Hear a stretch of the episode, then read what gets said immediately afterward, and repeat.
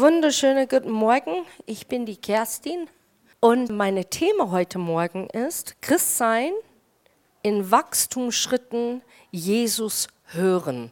So, da gibt es Wachstumsschritten, Gottes Stimme oder Jesus' Stimme wirklich wahrzunehmen. Wie wir alle kennen, Wachstum ist ein Prozess. Es ist ziemlich spannend zu sehen, wie ein Mensch aufwächst. Das erkennen wir schon mit den Kleinkindern. Ne? Wenn man jeden Sonntag kommt, dann, dann beobachtet schon in einer Woche eigentlich manche Veränderungen von den Kleinkindern, die plötzlich mehr Sätze zu sich nehmen oder etwas sagen oder ihre Meinung ganz deutlich äußern, äh, bis zum dann plötzlich äh, Teenagers ähm, und dann äh, junge Erwachsene, Erwachsensein und die jung gebliebenen. Und das ist das Tolle, dass man diese ganze Mix drin hat, Gott sei Dank, finde ich, in einer Gemeinde, weil wir können voneinander lernen, positiv und negativ zugleich. Das ist das Tolle. Und so ist es auch genauso, wie Gott es gedacht hat im Glauben. Wenn wir in unserer Beziehung zu Gott nicht mehr wachsen, dann ist irgendetwas nicht mehr in Ordnung dann ist es völlig normal zu wachsen und gesundes Leben hat immer Wachstum. Stillstand ist Rückschritt. Es ist nicht mal stillstehen, sondern das Leben geht tatsächlich an dir vorbei. Auch das Geistliche geht an dir vorbei. So man bleibt nicht hängen, sondern man geht tatsächlich rückwärts. Hier ist ein tolles Bild natürlich dafür. Und gerade die Gemeinde sollte ein Ort des Wachstums und nicht des Stillstands sein. Gottes Geist und sein Wort setzt in uns immer wieder viele kleine Wachstumsimpulse, so dass sich unser Leben verändert und wir wachsen dürfen. Und hier gibt es ein Bibelvers 2. Timotheus 3, 14 bis 17. Du aber bleibe in dem, was du gelernt hast und was dir zu Gewissheit geworden ist, da du weißt, von wem du es gelernt hast. Ich finde es so schön da du weißt, von wem du es gelernt hast. Das ist eigentlich deine Sicherheit. Deshalb darfst du wachsen, weil du weißt, wo der Quelle ist. Was ist die Quelle? Der Quelle ist gut. Der Quelle ist gesund. Der Quelle ist aufrichtig. Die Quelle ist rein und heilig und würdig. Und deshalb darfst du diese Wachstumsstoß annehmen. Und weil du von Kindheit an die heiligen Schriften kennst, im Vers 15, welche die Kraft haben, dich weise zu machen zur Rettung durch den Glauben, der in Christus Jesus ist. Vielleicht sitzt du da und sagst, nee, ja, in meiner Kindheit habe ich das nicht so gelernt. Timotheus spricht natürlich zu demjenigen, der immer mit Gott gewandelt ist und gegangen ist.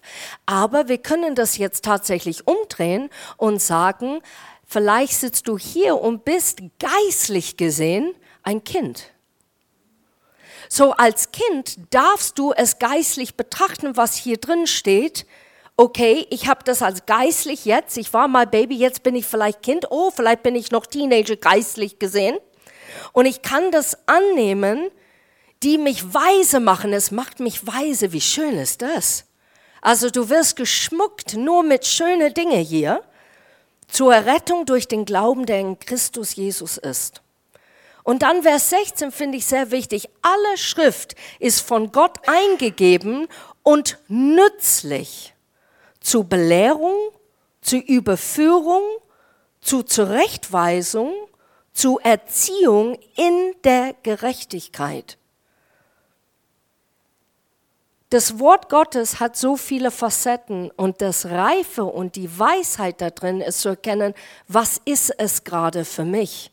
Kommt jetzt eine Anweisung, kommt eine Belehrung, kommt eine Erziehung gerade in mir hervor, kann ich es annehmen, nicht abstoßen und weg zur Seite legen.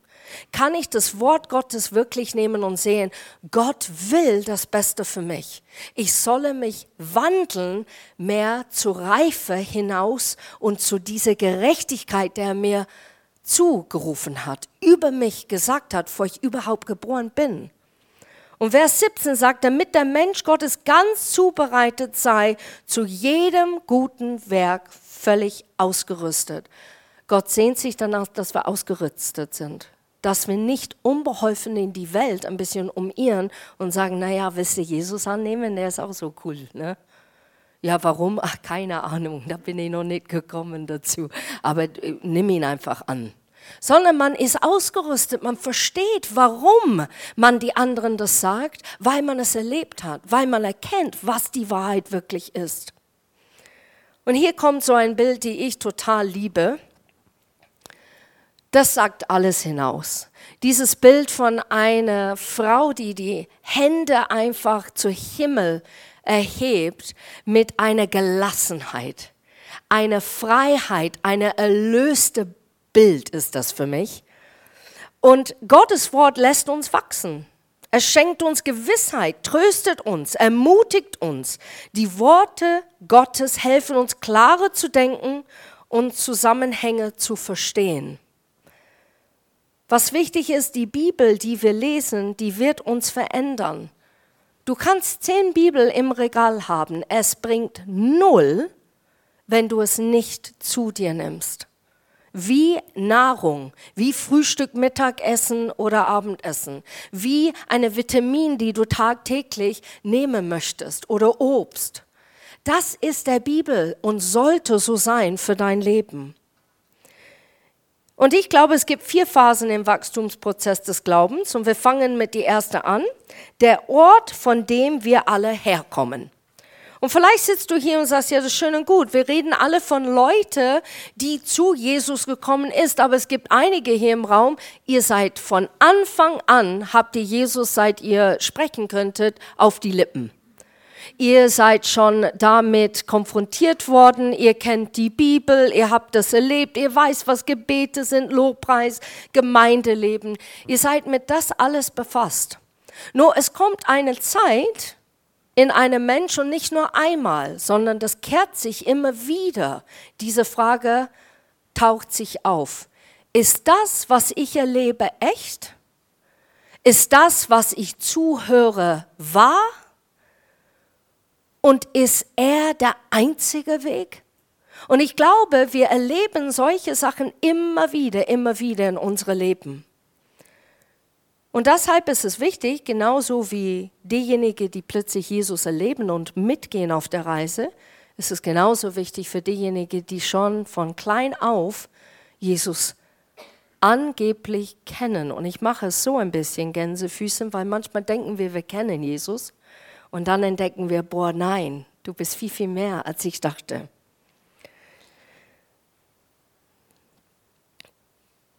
Dort waren wir noch selbst Gott in unsere Leben am Anfang, bevor wir zu Jesus gekommen sind. Was bedeutet das? Das bedeutet, wir haben uns selber einfach Entscheidungen getroffen. Wir haben den besten Weg ausgesucht. Wir wussten ganz genau, wie der Tag entlang geht wenn etwas passiert ist, haben wir vielleicht ein paar Fragezeichen gehabt, aber im Grunde genommen waren wir so wie im Auto am Steuer. Wir saßen da und wir haben das geführt. Naja, wenn du vielleicht Kinder erlebt hast oder Kinder kennst, irgendwann einmal dürfen die auch dann mal fahren. Und ich finde diesen Vergleich so schön, dann plötzlich bist du der Beifahrer. Manchmal bist du guter Beifahrer manchmal bist du eine schlechte. Äh, ich glaube, ich war nicht so eine gute äh, ja, jetzt musste jetzt, jetzt der, der Ampel ist rot. Ja, Mama, ich sehe das schon. Ja, jetzt, nee, zu spät. Jetzt, eigentlich musste jetzt schon blinken. Nee, jetzt, äh, jetzt stopp, stopp, das ja. Was, Auto zu schnell gekommen und sowas. Mama, wenn du hier so schreist, dann krieg ich den Panik. Ja, ja. So, die Frage ist, bist du eine gute Beifahrer oder bist du eine schlechte? Musst du noch Dinge lernen? Gott zu übergeben in dein Leben und zu sagen, ich erlaube, ja, du fährst und du fährst wirklich gut, es tut mir leid. Wollte gerade so den Lenkrad wieder. Nee, du fährst wirklich sehr gut, Gott, ich vertraue dir. Simon Petrus trifft solch eine wichtige Lebensentscheidung in Lukas 5 von 1 bis 11, da werden wir nicht das lesen, aber du siehst, wie es wirkt wie Jesus eine große Wunde tut und schenkt ihm und seine Kollegen einen großen Fang. Und da erkennt Simon Petrus, wer tatsächlich vor ihm steht. Und er fällt auf die Knie. Er trifft dort an diesem Tag die Entscheidung, diesem Jesus nachzufolgen. Der zweite Punkt, die Zeit der Regeln. Es kommt dann eine Zeit, du hast den Knie gebeugt, du sagst, Jesus, du bist Herr, ich bin der Beifahrer, ich freue mich drauf und jetzt kommen die Regeln. Jetzt beginnt die spannende zweite Phase, alles ist neu und irgendwie aufregend. Die Ungewissheit des Lebens ist weg und wir leben Sicherheit. Ich weiß nicht, ob ihr es kennt, wo ich Jesus angenommen habe. Es war das erste Nacht, wo ich durchgeschlafen habe. Ich habe so tief geschlafen, wo ich gedacht habe, wow, etwas ist in mir vorgefallen, dass ich nicht mal wusste, dass meine Körper es auch zeigen konnte und sagen, hey, etwas ist Gutes dir begegnet. Die Sinnlosigkeit ist weg und weil wir mit Gott einen Sinn in unserem Leben gefunden haben und jetzt beginnen wir unsere Leben an Gott und seine Werte auszurichten. Das gehört, dass wir die Regeln lernen. Was findet Gott gut? Was findet er gar nicht gut? Wie machen uns mit dem geistige Übung vertraut? Wie lernen wir tatsächlich zu beten, in die Gottesdienst regelmäßig zu gehen oder in die Bibel zu lesen? Wir eignen uns die Überzeugungen an, auf die es im Leben ankommt. Jesus ist Herr. Jesus hat mich mit dem Vater versöhnt. Jesus zeigt mir den richtigen Weg und wenn ich Jesus vertraue und folge, dann passieren viele gute Dinge in meinem Leben. Eines Tages kommt Jesus wieder und dann wird alles so, wie es sein soll. Bis Jesus wiederkommt, wollen wir möglichst viele Menschen für diese neue Leben mit Jesus gewinnen. Ich kann mich erinnern, dass sogar mein Vater gesagt hat, was ist mit dir passiert? Du schaust anders aus. Warum? Weil man einfach so durchdringt ist, durch, ähm, durch, ja, durchdrungen nicht, aber dass man einfach so konsumiert ist von Jesus selber, dass man nicht mehr sich selber so normal aussieht, wie man es früher ausgesehen hat tatsächlich. Man hat eine Ausstrahlung, dass sogar Esoteriker es erkennen und sagen, wow, was für eine Aura. Weil es der Geist Gottes in einem etwas bewirkt, der erfrischend, der neu ist, der wirklich das Licht der Welt durchdringt. Und es durchdringt dich und es durchdringt anderen. Simon, Simon Petrus hat auch diese zweite durchlaufen. Und täglich mit Jesus zusammen hat er sich alles abgeschaut, was er zu sehen gab beim Meister. Er lernte, wie man betet, und in den alltäglichen Dingen der Fürsorge Gottes vertraut. Er sah Jesus Wunder und Zeichen wirken. Er sah, wie Jesus die Dinge anpackte und wie er mit den Pharisäern redete. Ich habe mal früher immer gesagt, Gott, ich weiß nicht, wenn ich mit dir in dieser Zeit wäre, das wäre obercool. Ähm, mit dir einfach zu wandern und zu gehen. Mit dich äh, persönlich zu erleben in dieser Zeit. Dann fielen mir ein paar andere hygienische Gründe ein, wo ich gedacht habe, nee, vielleicht ist es gut, dass ich jetzt geboren bin in dieser Zeit. Ich mag schon duschen und warmes Wasser. Und äh, Fisch äh, mag ich auch, aber ist nicht so mein alltägliches Brot. Und so ist man ein bisschen abgelenkt, aber ich habe dann festgestellt, eigentlich sollen wir das gar nicht sagen. Wir sind geboren in diese Zeit für einen Grund. Gott hat eine Absicht, warum wir jetzt geboren sind. Und wisst ihr, was wir den Bonus haben? Wir dürfen alles lesen, was Jesus gemacht haben und es wieder neu live erlernen und sehen, statt wie Petrus nur ein Bruchteil erlebt hat von Jesus. Wir haben diese Möglichkeit. Was für eine Ehre. Und in dieser Phase 2 versteht oder beginnt was in uns, das könnte schwappen in eine andere falsche Richtung. Und zwar plötzlich werden wir ein bisschen seltsam, ein bisschen merkwürdig. Weil Phase 2 ist absolut wichtig, so wie das Laufen und Sprechen lernen beim Kleinkind wichtig ist. Wer aber zu lange in Phase 2 bleibt, wird ein bisschen unausstehlich. Vor allem gegenüber Menschen, die nicht glauben oder deren Leben nicht glatt läuft. Kennt ihr das? Du gehst zu jemand, bist gläubig und sagst, na, wie geht's du? Und dann antwortest du, ja, ist nicht so prickelnd heute. Das macht nichts, der Wort des Herrn, der sagt das, steh mal auf und geh. Ich wünsche dir einen schönen Tag. Und du stehst da und du denkst, okay, jemand hat mich jetzt richtig äh, null verstanden. Und das passiert in Phase 2, weil wir schwarz-weiß sehen. Es gibt kein Grau, es gibt nur schwarz, es gibt nur weiß. Wer Bete empfängt, Halleluja, das wird dann passieren. Wer gehorcht, wird gesegnet. Wer Gott vertraut, muss sich vor dem Leben nichts fürchten. Wer Gott ehrt, wird ein gutes Leben erleben. Und keine Ehe muss scheitern, wenn sich beide an Gottes Gebote halten. Amen. Und so gehen wir durch das Leben und eigentlich stoßen wir Leute ab, weil wir haben etwas nicht begriffen. Wir haben eine Oberfläche erreicht und wir denken, wir haben eine Tiefe erreicht, weil wir etwas erlebt haben mit Gott. Ich kann mich erinnern in der Schule, das habe ich auch zu die Leute gesagt, die zu Jesus gekommen sind. Er sagt, ja, das ist ganz klar. Steht ein Wort Gottes, macht es, endet es und ist gut. Und dann sind die weg. Und dann hat einer sich getraut, mir etwas zu sagen. Er sagt, du Kerstin, ist schon schwierig. Ähm, es, es passiert nicht immer so über Nacht. Und ich, warum? Weil ich in dieser Phase war, ich habe gebetet und Dinge sind passiert. Ich habe mir gedacht, boah, das ist so cool. Also, das ist wie das Buch über alle Bücher. Jesus ist wirklich der Formel. Das ist der Hammer. Aber ich hatte keine Gnade. Ich bin einfach so wumm durch. Und was ich gemerkt und erlebt habe, ist, dass Dinge nicht so schnell ändern und dass Leute wirklich leiden und dass man als Gläubiger auch das verstehen muss und Leute tragen muss und auch sehen, Gott ist Gott, auch wenn die Umstände nicht so perfekt laufen, wie wir es gedacht haben. Und jetzt kommen wir zum dritten Punkt durch Zweifel und Tiefen. Das ist eine Phase, der sehr unangenehm ist. Aber Gott lässt uns nicht in Phase 2 und wir gehen gleich in diese Phase 3. Und diese kann wehtun, weil sie sich mit Zweifel und Tiefgang auseinandersetzt.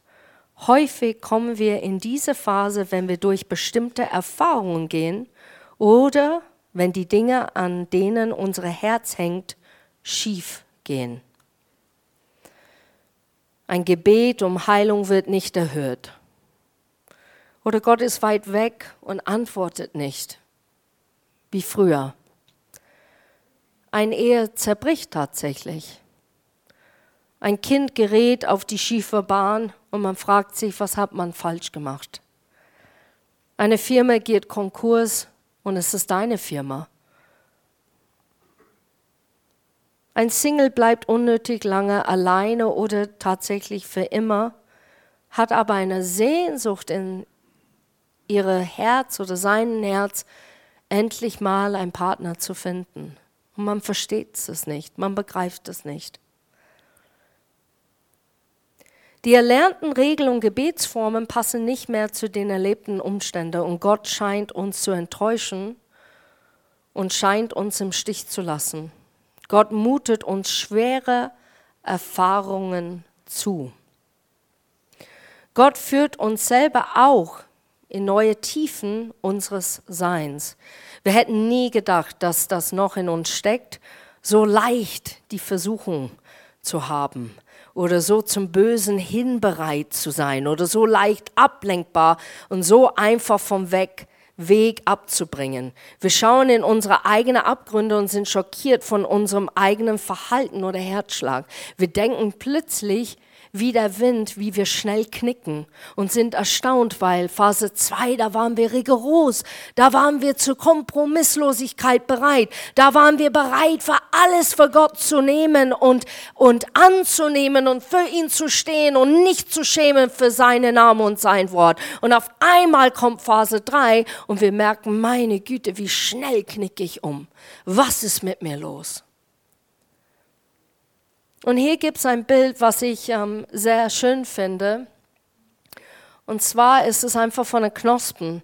Und du hast keine Ahnung, wenn diese Knospen aufgehen wird. Man schätzt es natürlich, ne? viel Sonne und Wasser und so weiter. Aber man weiß nicht, was wird aus der Knospen. Hat es eine Krankheit oder wird es aufblühen? Wird es wachsen und gedeihen? Was passiert mit diesen Knospen? Und so ist dieses Gefühl in Phase 3. Und wenn wir in dieser Phase drin stecken, denken wir nicht mehr an Wachstum, und doch ist gerade jetzt Gott bei uns am Werk und lässt uns wachsen. Gerade jetzt, wo es nicht sichtbar ist. Das ist auch eine Phase, wo wir Hilfe oder Gesprächspartner oder Wachstumsbegleiter brauchen. Menschen, die auch noch an uns glauben, wenn wir es nicht mehr können. Und Petrus erlebt das Leiden zum Glauben kommt dazu, es gehört dazu, dieses Leidensweg. Petrus enttäuscht Jesus und ist von sich selbst enttäuscht.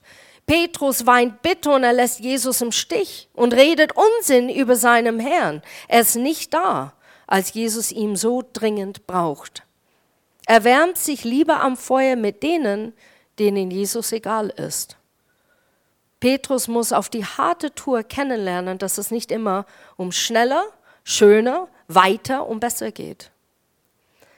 Aber Jesus lässt Petrus nicht im Stich und lässt sich nicht von Petrus trennen. Jesus ist da, als Petrus ihn am dringendsten braucht. Und Jesus liebt ihn trotzdem und lässt sein Leben für seinen Freund. Wenn wir das nur begreifen, manchmal sind wir so hart mit uns selber, dass wir uns dann abwenden von Gott und sagen, okay, keine Rettung mehr. Gott ist eigentlich auch, ich bin enttäuscht von mir selber, Gott ist auch enttäuscht von mir. Ich kriege das nicht auf die Reihe, ich falle ständig auf diese eine Punkt immer wieder hin. Gott kann nicht mit mir glücklich sein. Ich glaube, ich entscheide einen anderen Weg. Und man gibt dann auf. Aber das darf man nicht, weil es kommt Phase 4. Und Phase 4 ist so eine wichtige und eine vertraute Ort, wo plötzlich der Seele singt, it is well with my soul. Es ist gut mit meiner Seele. Ich erkenne jetzt, ah ja, der vierte Phase, wie schön ist das. Da gibt's tatsächlich einen Gott und er hört mich. Wenn wir Phase 3 gut durchlaufen, dann kommen wir in diese Phase. Vertrauen und Anbetung. Wir wissen jetzt, dass das Leben und der Glaube nicht aus einfachen Formen und Wahrheiten bestehen, sondern es wesentlich komplexer. Mit Jesus wird das Leben gut, aber das bewahrt uns nicht von schweren Erfahrungen und Tälern. Ich fand das so gut im Radio, wo Christian das gesagt hat und auch die Moderatorin, die das dann ergänzt hat auch. Und ob ich schon wanderte im finsteren Tal, du bist bei mir. Das Satz wurde nicht geschrieben für alle Christen, die in 2018 leben. Psalm 23 wurde geschrieben in der Zeit, wo auch Leute durch Tälen gegangen sind die sind durch harte Zeiten gegangen. So Gott eigentlich gibt einen Hinweis, nur ganz kurz, Leute, es wird nicht immer leicht. Es wird auch manchmal sehr, sehr schwierig und herausfordernd. Aber wisst ihr, was das Tolle ist, das Schöne, das Allmächtigste? Ich bin bei dir. Ich bin bei dir. Wir ziehen das durch zusammen.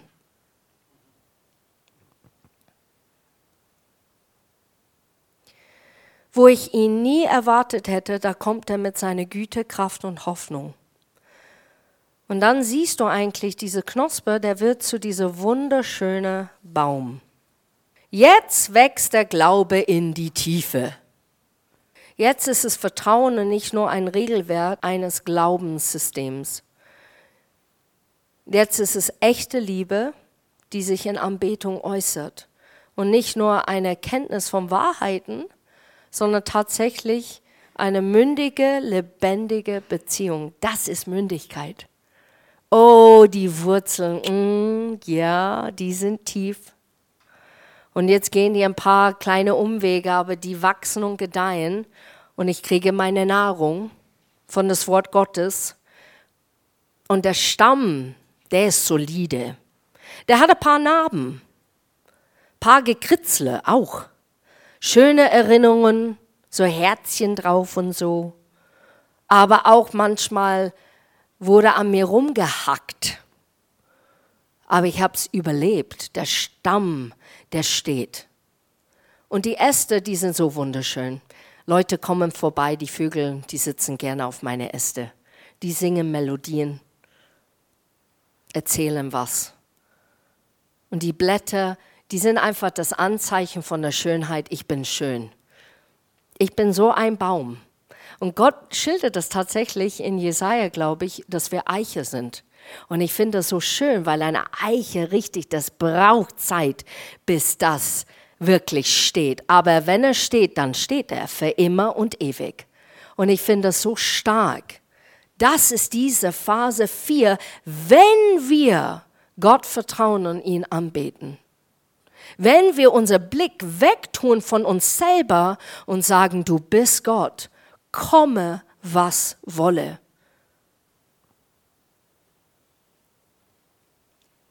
steht hier in Johannes 16, Vers 33, in der Welt habt ihr Trübsal, aber seid getröstet, ich habe die Welt überwunden.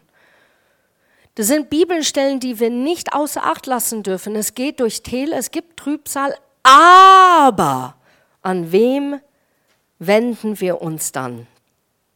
Und zurück zu Petrus, weil das ist so ein schöner Vergleich in seine Lebenswandeln. Der kann am Ende nur noch sagen, dass Jesus, dass er Jesus liebt. Und nun wird er zu dem, der die erste Gemeinde mit aufbaut. Mit Kraft und Überzeugung predigt er als Hauptsprecher beim ersten großen Heiliggeist-Event in Jerusalem.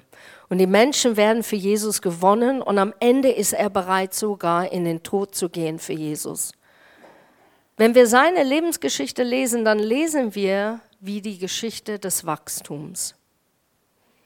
Die letzten zwei Phasen sind so wichtige Eigenschaften für unsere Leben. Und ich würde ganz gern, dass wir etwas machen. Und jetzt kommen wir zur Hauptgang. Das war der Vorspeise. Ja. Das Oberbegriff heißt Jesus hören und ihm gehorchen. Die Bibel ist ein besonderes Buch, denn ich höre Gott durch das Wort zu mir sprechen. Wenn du Schwierigkeiten hast, Bibel zu lesen, tut ihr mir einen Gefallen, mach dann eine Bibel-Tagesbuch nebendran. Eine sehr bekannte Hawaiian Pastor, Wayne Cadero, hat etwas gemacht. Und zwar hat er seiner ganzen Gemeinde ein Tagesbuch geschenkt. Und er hat gesagt, wir werden darauf schreiben Seife, also auf Englisch. Und jeder Buchstabe hat etwas bedeutet.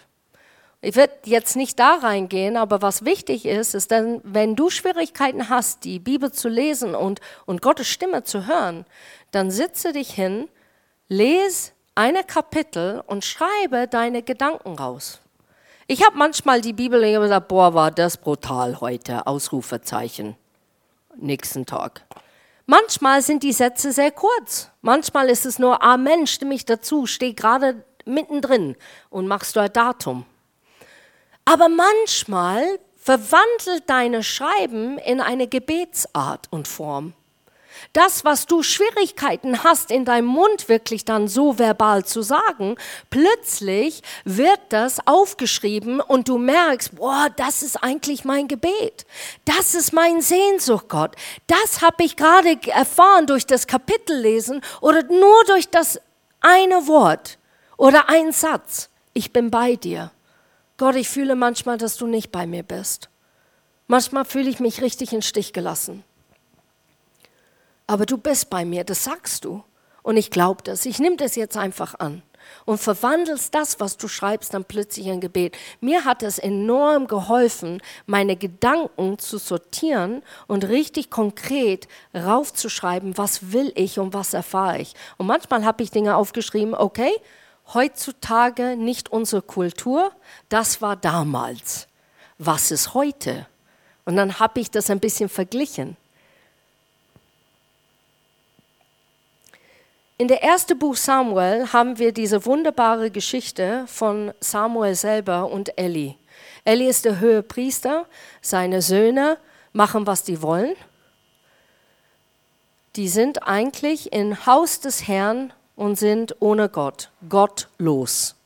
Das ist, was es bedeutet. Die haben Gott losgelassen. Und Samuel wächst in diese, kannst du vorstellen, Atmosphäre auf. Und eines Nachts hört er, ich liebe das so, ich würde so gern wünschen, wie Gott das eigentlich zu ihm ges gesprochen hat. Samuel, Samuel oder Samuel. Was, ich weiß es nicht, wie Gott es gesagt hat, steht nicht drin. Auf alle Fälle, Samuel steht auf, rennt zu Elli, klang sehr ähnlich wie Elli. Interessant, merkt die diese Notiz. So, geht zu Elli und sagt, ja, du hast mich gerufen. Und Elli, nee, geh schlafen. Okay. Samuel, geh schlafen. Samuel, weckt er wieder auf, rennt er zu Elli, ja, du hast mich gerufen. Nee, geh schlafen. So, dritte Mal, dein Elli begreifst auch, okay, irgendwas stimmt doch nicht. Samuel, wenn du es nochmal hörst, dann sagst du, rede, denn dein Knecht hört.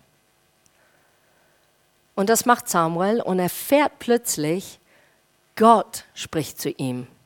Ich finde, Samuel ist ein wunderbarer Mensch in der Bibel. Der ist eigentlich einer der wenigen Menschen in der Bibel, der hörte, was Gott ihm gesagt hat und er tat es.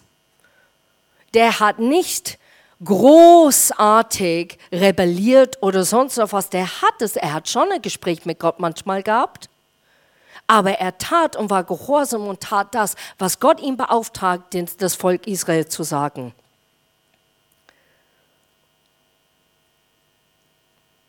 Wir sind nicht mehr in dem Sinn Knecht. Steht in Galate 4, Vers 7, jetzt bist du nicht mehr Knecht, jetzt bist du ein Kind Gottes. Und deshalb, wenn ich zu Gott rede manchmal, ich sage, hier bin ich Gott, dein Kind möchte dir so gern zuhören. Ich möchte so gern hören, was du zu mir zu sagen hast. Wenn man Samuels lange Lebensgeschichte liest, dann gibt es diese rote Faden. Samuel hört und dann spricht und handelt. Das Hören auf Gott formt das Leben Samuels und es wird sein großes Anliegen, dass ganz Israel immer wieder auf Gott hört und alle anderen Göttern ein Abfuhr erteilt. Er zieht im ganzen Land umher und übt in jeder Stadt das Richteramt aus. Er führt ein langes Leben im Dienst des Volkes Gottes. Und am Ende seines Lebens darf er sogar Saul zum ersten König in Israel salben.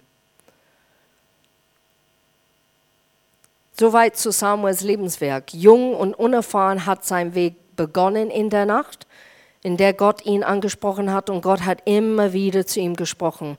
Und es war nicht immer leicht, aber es war ein aufregendes und erfülltes Leben.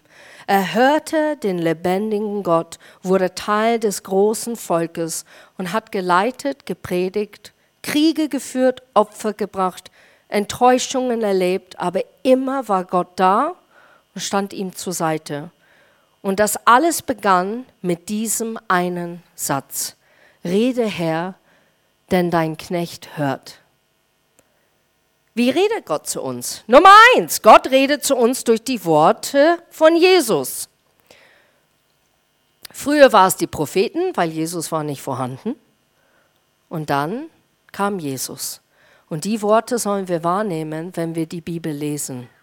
Jesus ist das fleischgewordene Wort Gottes und er spricht direkt von Herzen Gottes zu uns. Beim Gebet, Gott spricht zu mir, wird Gott uns wahrscheinlich meistens einfach eine Bibel runterreichen und sagen, hier, lies. Sehr oft erwarten wir das Übernatürliche, ne? das Gänsehautfeeling. Wir sind Menschen, wir haben Emotionen. Ich wünsche mir das auch manchmal. Ich denke mir, Herr, das wäre so schön. Schick mal doch ein paar tausende Engel ne? und sag was Schönes. Aber das Wort ist das Allmächtige. Das Wort hat die Kraft. Und wir müssen lernen, Gott in das Alltag reinzubringen, statt in diese Gänsehautmomente, dieser Aha-Effekt zu erleben. Wir sind nicht geboren für Aha-Effekte. Wir sind geboren für das Alltägliche mit Gott zu gehen. Nummer zwei, Gott redet zu uns durch die Geschichten der Bibel. Es gibt Dutzende Bibelgeschichten, was wir lernen. Oh, tu das nicht. Oh, das war gut. Das nehme ich an. Das verwendere ich. Nummer drei, Gott redet zu uns durch Menschen. Ich glaube, das ist ein schwieriger Punkt.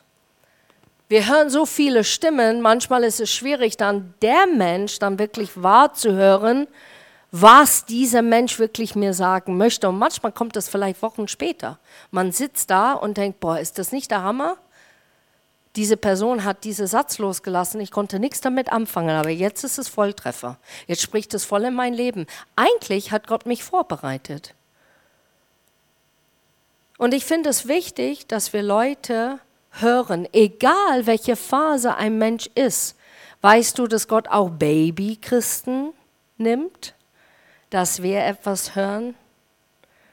Ich habe mal jemand erlebt, die hat so schlecht gesungen und sie war so verliebt in Jesus und sie hat gesungen und erzählt und ich habe mal zu Gott gesagt, Gott, es nervt. Ich würde es echt wünschen, dass diese junge Dame irgendwann mal aus dieser Phase rauskommt und ein bisschen reifer wird. Und dann kommt dieser leise Gedankenstoß. Sie liebt mich mit ihrem ganzes Sein. Es ist ihr vollkommen egal, was andere denken. Da war ich klein, auch ohne Hut. Ich bin auf die Knie gefallen und ich habe gesagt, Herr, ich will das, was sie hat. Ich will diese erste Liebe nicht vergessen. Das ist was feuergebrannte Babychristen sind. Die sind so verguckt und verliebt, dass es denen wurscht, auf wem die trampeln manchmal. Es ist wurscht, was die sagen manchmal. Aber das Quintessenz, das, das Wichtige, was man nehmen kann, ist, die sind so verliebt in Gott, die wollen nur Gottes Wille tun. Ihre Sehnsucht, die Hunger danach, das zu tun, ist so großartig. So bitte, hab die Weisheit und frage Gott, wenn jemand dir etwas sagt, geh zu Gott damit und sag, Gott, bist du das? Sprichst du gerade zu mir? Nummer vier, Gott redet zu uns durch seinen Heiligen Geist. Der Heilige Geist tippt uns manchmal auf die Schulter und gibt uns dann einen Impuls oder einen Auftrag. Er schenkt uns einen Gedanken von dem wir wissen, dass er nur von ihm sein kann. Manchmal beunruhigt er unsere Gewissen und fordert uns heraus zu handeln oder sogar Buße zu tun. Er tröstet unsere aufgewühlte Seele und schenkt uns Gedanken des Friedens und des Trostes. Manchmal haben wir was in uns, der sehr groß ist und wir denken, Gott, wie kommt das raus? Ich will, ich möchte, ich habe diese Drang, das und das und das, alles für dich zu tun. Nur was Gott eigentlich weiß ist, ja, du willst das für mich tun, aber es ist noch zu viel von dir da drin. Habe Geduld. Bist du bereit, es loszulassen, es mir zu geben? Bist du bereit zu sehen, dass ich derjenige bin, der die Dinge vollständige, nicht du? Ich würde dich so gern gebrauchen, ich würde dich so gern nutzen, aber gibst du mir die Anerkennung letztendlich an dem Tag? Und ich glaube, wir können uns selber an die Nase packen, sei es mit gut backen, nähen Spitze in einer Firma sein, super Gedankenstoße loslassen werden, zum künstlerischen Tanzen, Singen, Schauspielerei, egal was, ein Instrument spielen. Es ist immer das Gleiche. Ist Gott komplett in dein Leben, dass er sichtbar ist, oder ist es hm, sehr viel von dir noch? Das musste ich auch noch lernen. Bin immer noch dabei, aber ich hoffe, ich habe ein paar Regeln schon gelernt. Nummer fünf. Gott redet zu uns durch unsere Lebensumstände. Er öffnet vor uns eine Tür oder er verschließt sie. Er setzt uns eine Grenze oder teilt das Wasser für uns. Er ist der Gott, der befördert und der Gott, der auch herabstuft. Bist du glücklich trotz das? Vergnügt? Obwohl du nicht alles verstehst? Ich glaube, das ist das Schwierigste für einen Mensch. Gott, du hast, ich habe die Gedanken Christi, Halleluja, ich begreife euch. Das begreife ich jetzt gerade nicht, aber euch normalerweise begreife ich. Bist du trotzdem in das, was du nicht begreifst, erlaubst du Gott rein oder versuchst du immer noch das auszutüfteln und zu sagen, ich muss erst mal forschen, was das wirklich bedeutet, dann kann ich es loslassen, dann kann ich Gott reinlassen. Oder bist du bereit zu sagen, ich verstehe es gerade nicht, ich begreife es nicht. Gott, muss ich es verstehen? Ich weiß, was ich verstehen muss, ist, dass du Gott bist. Ich weiß, was ich verstehen muss, ist, dass du mit mir gehst. Ich weiß, dass du ein Gott bist, der durch mich reden möchte. Dass ich in die Tiefe gehe, dass ich Dinge loslasse. Ist das der Punkt, Gott? Weil ich verstehe das gerade jetzt nicht, was passiert. So, ich lasse los. Ich sage zu meinem Gehirn, sei still jetzt gerade und erlaube, dass Gott Gott ist. Ich glaube, das ist ein Punkt, der sehr schwierig ist für uns. Und Nummer sechs, Gott redet durch die Schöpfung zu uns. Die Psalmen sind voll davon, von der Herrlichkeit der Schöpfung zu schwärmen. Manche von euch wandern so gern, ne? manche weniger. Manche radeln oder schwimmen oder gehen einfach in der Natur, machen ein Picknick mit jemand und erleben, wie herrlich und wie detailliert und wie wunderschön der Natur ist. Ich kann mich erinnern, wenn ich endlich auf einen Berg gekommen bin, erstmal durchatmen 20.000 Mal, dann habe ich geschaut und dann habe ich gesagt, Gott, du bist echt groß. Du bist so gigantisch. Schau das mal an. Wie können Leute sagen, du existierst nicht? Wie können die? Wie, es ist keine Zelle zu einer anderen Zelle und sagt, bing, jetzt mach mal ein Berg. Die Zellen existieren nicht. Die funktionieren nur, weil Gott hineingesprochen hat in die Zellen, nicht weil etwas so vor sich fortsetzt und produziert. Das glaube ich nicht. Es ist nur, was Gott vorsetzen und produzieren möchte.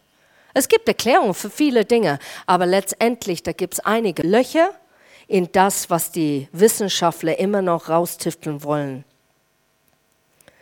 So, so vielfältig ist das Reden Gottes und kaum zu glauben, aber wahr. Manchmal redet Gott auch durch den Prediger zu uns.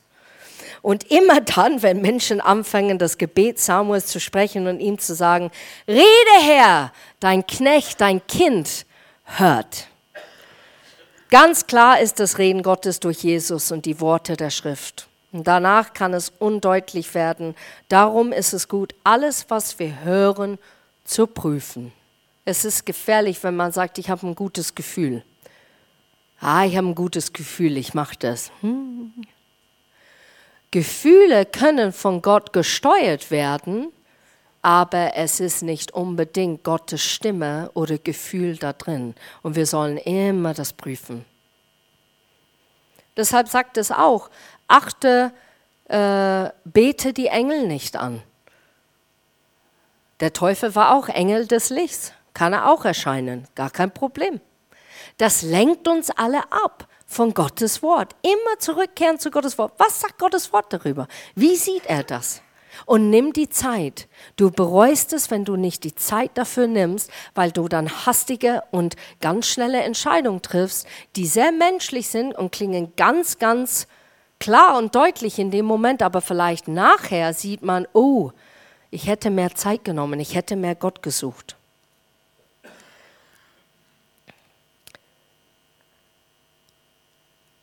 Gerade bei schwierigen Entscheidungserleben ist das Reden Gottes so, dass ich ganz viele Bestätigungen bekomme. Wenn du Bestätigung brauchst, Gott ist ein Gott, der nicht sagt, du nicht. Er bestätigt das zu uns. Er bestätigt sein Wort, er bestätigt das durch Menschen, durch die Natur. Er sagt uns ganz klar und deutlich, was wir zu hören brauchen. Und wir müssen auch den Lärmpegel senken, den Fernsehen ausmachen oder das Internet schließen, Smartphone ausschalten, um Gottes Reden zu hören. Und wisst ihr, was der Nachspeise ist? Wir hatten die Vorspeise, wir hatten den Hauptgang. Der Nachspeise ist tatsächlich dann zu sagen, ich bete dich an, weil du einfach Gott bist. Ich komme an und ich gebe dir die Ehre. Ich erhebe deinen Namen. Amen. weiß, es ist ein bisschen lang heute. Ich wünsche euch eine ganz tolle Austausch in Kaffee- und Kuchenzeit.